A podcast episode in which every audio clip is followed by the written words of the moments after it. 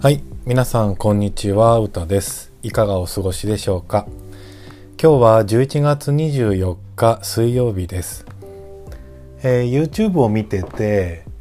えーなんか懐かしい曲が出てきたんですけど、まあ、この YouTube ってこういろいろ検索しているうちになんか突然こう現れたりする動画があったりすると思うんですけど懐かしい曲が出てきたのがあのスターシップっていうアメリカのロックバンドですね、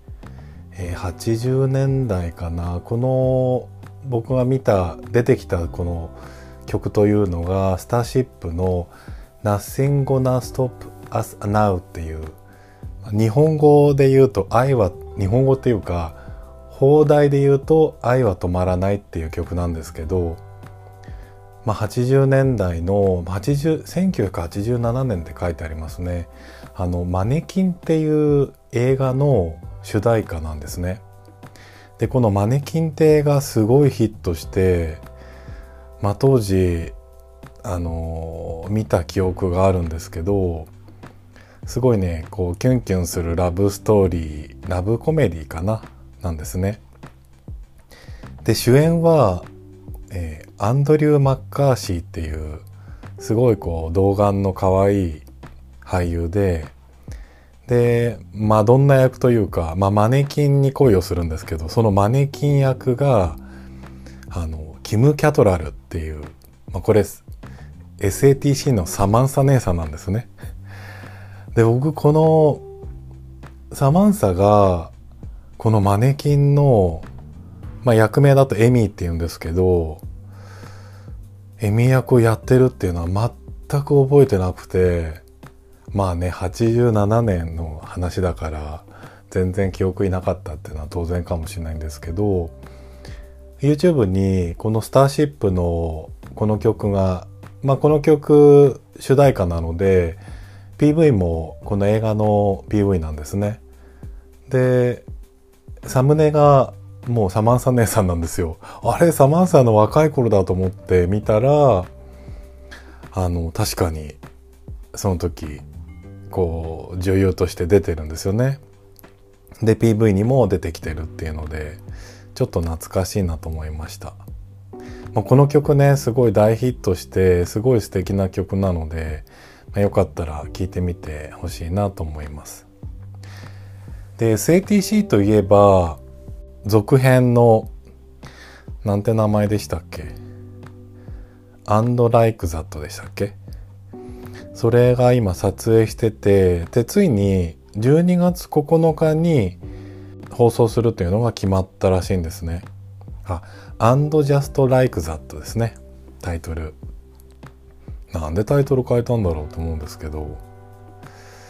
でこの12月9日スタートするというのは全米配信でで日本での配信がどうなるかっていうのは僕がちょっと調べた感じだとまだないんですね。で早速多分おそらくもう撮り終えたっぽいんですよね。で全10話ですごい短いんですよね。もともと SATC もそうでしたけど1話30分なのであのすごい短いですよね10話で終わっちゃうっていうのは SATC の頃ってシーズンによっては短いのもあるんですけど、まあ、結構ね20話とかあったのかなと思うんですよね。で10話で終わっちゃうのかと思うんですけど早速ねシーズン2をね計画してるらしいのででそのシーズン2にこの今回では出演が叶わなかったサマンサ姉さんが出るかもしれないっていうまあ出演交渉をしてるみたいな記事がちょっと出てたので楽しみだなと思います。でもねなんかその前のこれ取り上げた時にちょっと話したんですけどまあニュースだとどうもサラ・ジェシカ・パーカーとこのサマンサのキムさんですねがちょっと不仲だっていう噂があったんですけどまあそれをなんとか解消しようとスタッフ軍が頑張っているっていう噂なんですよね。はい。では今日ですね、お便りいただいているのをご紹介したいなと思います。初めてくださった方ですね。えー、ラジオネーム、カズさん、男性50代の方です。いつも楽しい放送ありがとうございます。聞き心地のいい声に毎回癒されています。応援しています。ありがとうございます。で、カズさんが続けて、あのー、送ってくださったのが、シロさんの寝室は漫画でも出てこないですよっていうのを書いてくれたんですけど、前回、昨日何何食べたの話をした時に、2LDK の間取りだけども、果たしてシロさんとケンジって別々なのか一緒の寝室なのかみたいなのをまあおそらくね別々だよねみたいなこと言ったと思うんですけど具体的にこう寝室が出てくるとか間取りが出てくるっていう場面は、まあ、テレビ放送では見た記憶があんまなくてっていう話をしたところ漫画には出てこないらしいのでまあちょっとね未知な感じですよね。はいありがとうございました。で、もう一つですね、えー、まあ、その前に実はいただいてて、ちょっと、えー、遅くなった紹介になりますけど、えー、はたやんさん、男性40代。これね、はたやんさんって書いていただいてるんですけど、まあ、この先読むとそうなんですけど、おはやんさんじゃないですかね。あの、前に3回いただいてて、で、これ4回目なんですけど、えー、お便り内容を読みますね、えー、4度目のお便りすみません。歌さんの声のトーンが大変心地よく、新しい配信のたびにすぐ聞いてしまいます。もう秋も深まり、冬の足音が聞こえてくる頃になりました。この頃に聴きたい楽曲ってクリスマスソングだと少し早いって感じがします。ここで聴いてほしい曲があります。松たか子さんの Stay With Me という曲です。秋から冬にかけてあの空気感をメロディー、歌詞、歌声すべてで表現しきった名曲だと思っています。ラストのねえコーヒー飲もうよ。ねえいつものところ。ねえ今風は冷たいけど。ねえ暖かいよねここは。という歌詞を聞くたびに胸がキュンとします。長々と多分失礼しました。お体を気をつけてください。宮崎の空の元から応援しています。ということです。ありがとうございます。おはやんさんですよね。っていうふうにちょっと決めさせていただきたいと思うんですけど、4度目ありがとうありがとうございます。そうですね。この松たか子さんの Stay With Me って曲ね、あ、なんか聞いた記憶あるなと思って、ちょっと検索してみたら、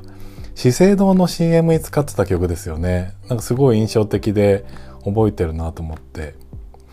でね、あの、すごい気になったっていうか、まあ、当時ね、僕もね、松たか子結構好きだった記憶があって、デビュー当時結構ヒットした曲ありますよね。あの、まあ、デビューシングルもヒットしましたけど、なので、まあ、例のツタヤで借りてきました。あの、ほとんどね、なかったんですけど、えー、なんだっけな、これ。ベストアルバムがあったんですよ。3枚組のね、ベストアルバム、10年、10周年ベストアルバムですね。それがあったので、で、そこにステイビズミ入ってたので借りてきました。なんかね、今の最近のアナ雪のあの歌でもそうですし、まあ、ここのところの活躍の中で本当に歌唱力高くなってきたなと思うんですけど、まあ当時もね、デビュー当時もすごい歌が上手い女優さんだなと思ったんですけど、こう聞いてみるとやっぱりね、まだデビュー当時初々しいですよね。まあでもね、綺麗な声でいいなと思いました。確かにね、この詩いいですよね。キュンとするなと思いました。で、おはやんさん、あの、宮崎の方なんですね。なんかいいな、宮崎の空の元からって。なんか宮崎って確かになんか空が綺麗なイメージあるし行きたいなと思いました昔ね僕あの旅行で与論島に行ったことあるんですよでそれも高校生の時行ったんですけどフェリーで確かね川崎から神奈川県の川崎港から出てで与論島に行って沖縄に行くみたいなツアーのツアーだったんですね。ででね僕は沖縄に行かないプランだったのかな。与論島に行ってで沖縄に行く便もあそのまま沖縄にも行ってで帰りはまた沖縄から帰ってきて与論島寄ってって帰る便だったのかな。そんなねでフェリーなので1泊か2泊 フェリーの中でするんですよね。ちょっともう確かじゃないんですけど。でもう気持ち悪くてね僕の乗り物用意基本的するんですけど、まあ、当時若かったので、まあ、きっと大丈夫だろうと思ったらもう全然ダメでもうねゲーゲーしまくったし全然もう楽しめなかったんですよねその戦中泊っていうのを。まあでも与論島はすごい楽しんでで帰りあの台風が来てしまったんですよ。でなんかね与論島から出港したんだけど宮崎で一回泊まって宮崎港で一泊船中泊するっていう、まあ、船をそのまま走らせられないってことになって宮崎港で一回あのとどまるっていうのを経験したんですよね。まあでも台風だったので外そんなに出歩かなかったんですけどでも翌日晴れてちょっとその宮崎港からちょっと行ける範囲は行ったんですけどそれがねわずか宮崎に行った経験ですねなのであのいつか行きたいなと思います。はい。であの松たか子というと最近のドラマでどっかで話したかな？大豆田十和子と3人の元夫っていうドラマやってたんですけど、もうこれがね、めちゃくちゃ好きで、すごい楽しかったんですよね。もうまたやってほしいなって、シーズン2やってほしいなと思うんですけど、まあ、松たか子が主演するからっていうので、まず、あ、ちょっと気になるって思って、で、さらに脚本家が坂本雄二っていう有名なもうヒットメーカーですね。その方の脚本だったのでこれ間違いないと思ったら、まあ、あの予想以上の面白さだったんですね。でこのドラマって、まあ、見たことある人だったらよくわかると思うんですけどこの3人の元夫っていうあの、まあ、松たか子3回結婚してあ役名だと十和子ですね十和子が3回結婚して3回離婚してるんですね。でその離婚した元夫があの、付きまとうっていう、あの、三人とも、このマスタカコの周辺をうろうろしてて、しかもその三人も知り合いになっていくみたいな話なんですね。で、この三人の夫っていうのが、岡田将生と、あとは、と、あの、お笑いの東京03の門田明宏と、えー、松田龍平なんですね。で、まあ3人ともね、キャラクターがすごい強くて、それぞれいい味出してるんですけど、いや僕はね、もうほんと松田龍平にね、ほんとキュンキュンしちゃったんですよ。なんか、タイプかっていうと、別にあの、体大きくないし、まあ、ひょろっとしてますよね。だし、まあただ顔がねああいうつるんとした感じすごい好きだなとは思うのでそれですごい気になるのかなと思うんですけどまあやっぱね表情とかねなんつうんだろう。ボソボソ喋る感じとかなんかねこれ女性が松田龍平好きっていう気持ちはどうなんだろう。なんか母性本能をくすぐるのかな。なんかね、それに近いね、もうね、可愛いとか思っちゃうんだよね。などうなんだろうゲイにあんまり人気ある印象はないんですけど、まあ僕ね、可愛いなってすごい毎回見るたび思いましたね。で、このドラマで、あの、また松たか子歌ってるんですよね。まあ主題歌歌ってるんですよね。あの、松たか子だけの歌じゃないんですけど、 STUTS っていうなんだミキサーなのかな？ STUTS 松たか子 with 3exes っていうのかな？まあこの松たか子と3人の元夫がフューチャリングしてるんですよね。で、プレゼンスっていう曲を歌ってるんですけど、まあね、なんかですね、とってもおしゃれな曲なんですよ。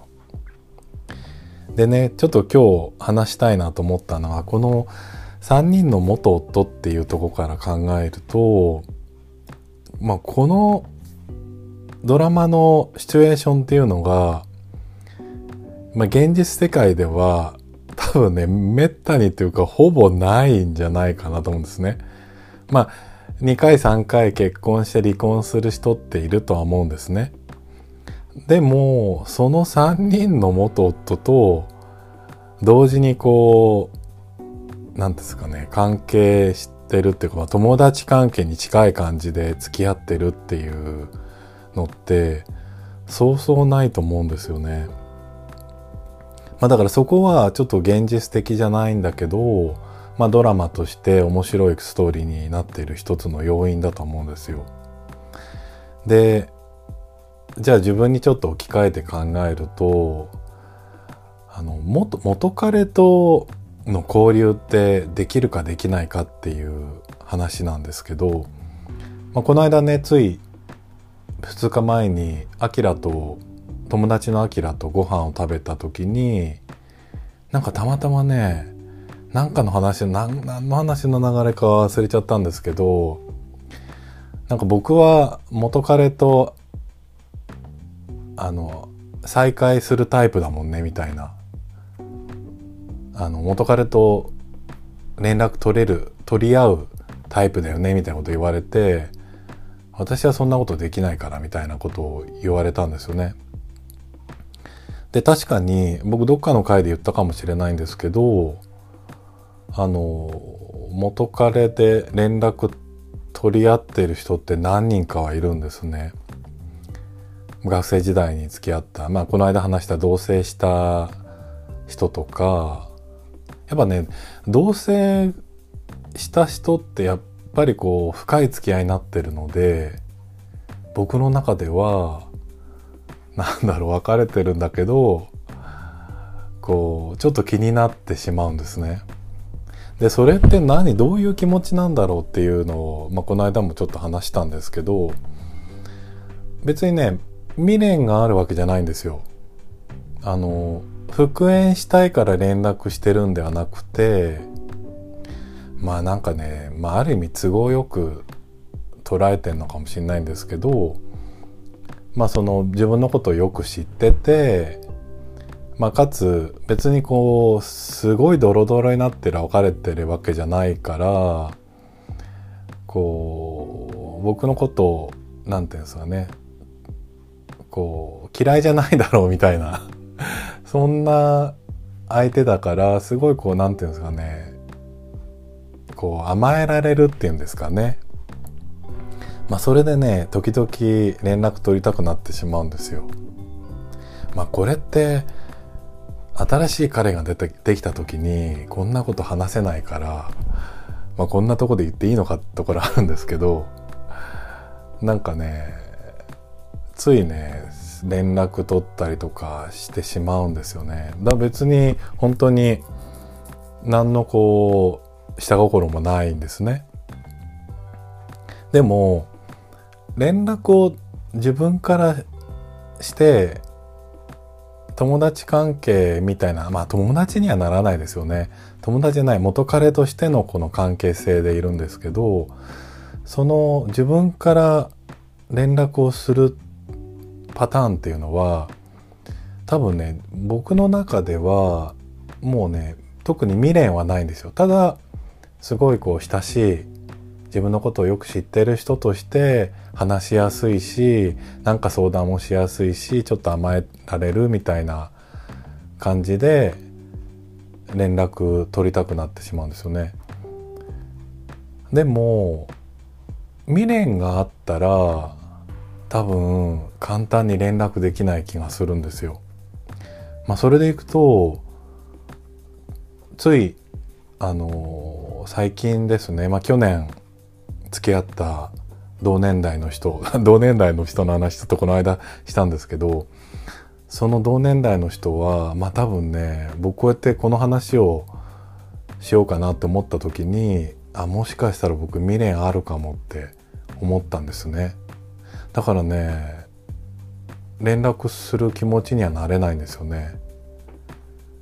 なんてなんて連絡しようってぐらいになってしまう連絡したらなんかこうなんで別れたんだろうみたいな話を持ち出してしまいそうな気持ちになってしまうんですよね。だからその友達のアキラから言われたなんか未練があるんじゃないのみたいなことも言われたんですけどそうじゃなくて未練がないからなんか気楽な気持ちで連絡してる気がするんですね。でねこれやっぱりあのこの話ってすごい個人差あると思うんですよ。絶対そんなの嫌だとかっていう人も本当多いと思うんですね。僕の元彼であの僕が数年経ってから連絡した人がいるんですけど連絡したらね怒られちゃったんですよね。どういうつもりで連絡してきてんのって言われて連絡なんかしてこないでよって言われたんですよね。だそれはね多分ね別れた時に彼としてはすごいこう失恋をして、まあ、僕が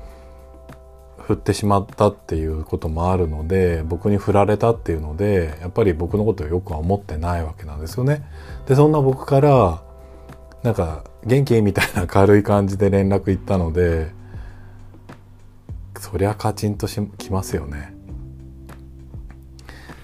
まあそそれなのでまあ全てが全てそういう感じにはならないなっていう気はします。まだ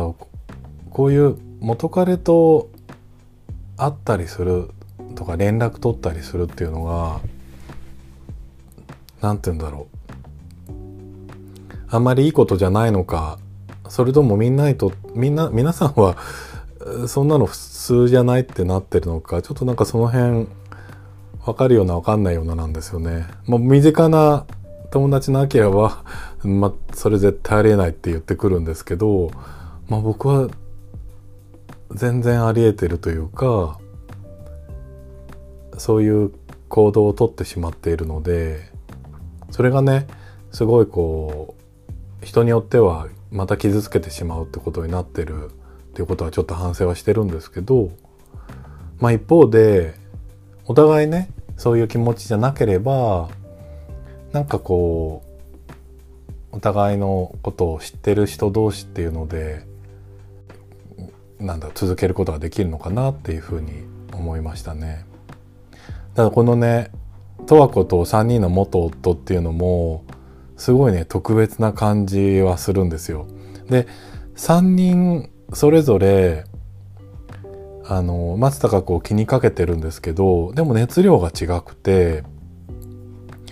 例えば松田龍平はの役は一番最初の夫なんですけど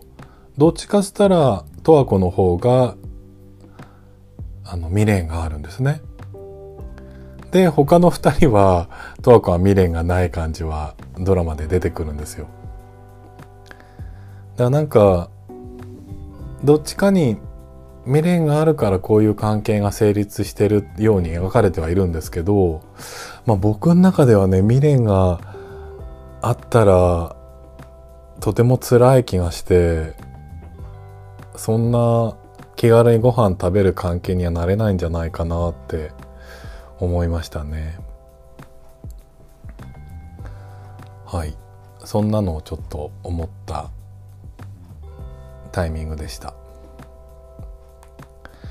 ではこれで、えー、今日はこれで終わりたいと思います。また次回お会いしましょう。さようなら。